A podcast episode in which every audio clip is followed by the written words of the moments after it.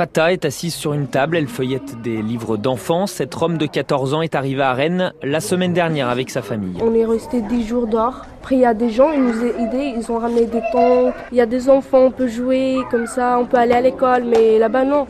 Tout le monde déteste. Là-bas, c'est le Kosovo, là où la communauté rome est détestée, nous dit-elle.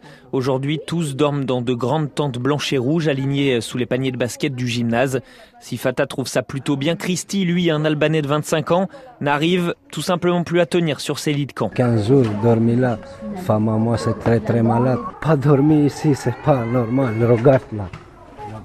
Fatigué moi ici, fatigué, mal partout. Ce sont des conditions de vie difficiles, certes, mais pour Armel Bounia de l'association Un Toit c'est un droit, ce n'est rien comparé à ce que vivent ces familles chez elles. Elles nous disent oui, mais chez nous, on est parti depuis longtemps, on connaît plus personne, on n'a plus rien et on sait que les conditions sont bien pires encore que ce qu'on peut trouver ici. Mettre deux gymnases à disposition, c'est tout ce que peut faire la ville de Rennes, estime Frédéric Boursier.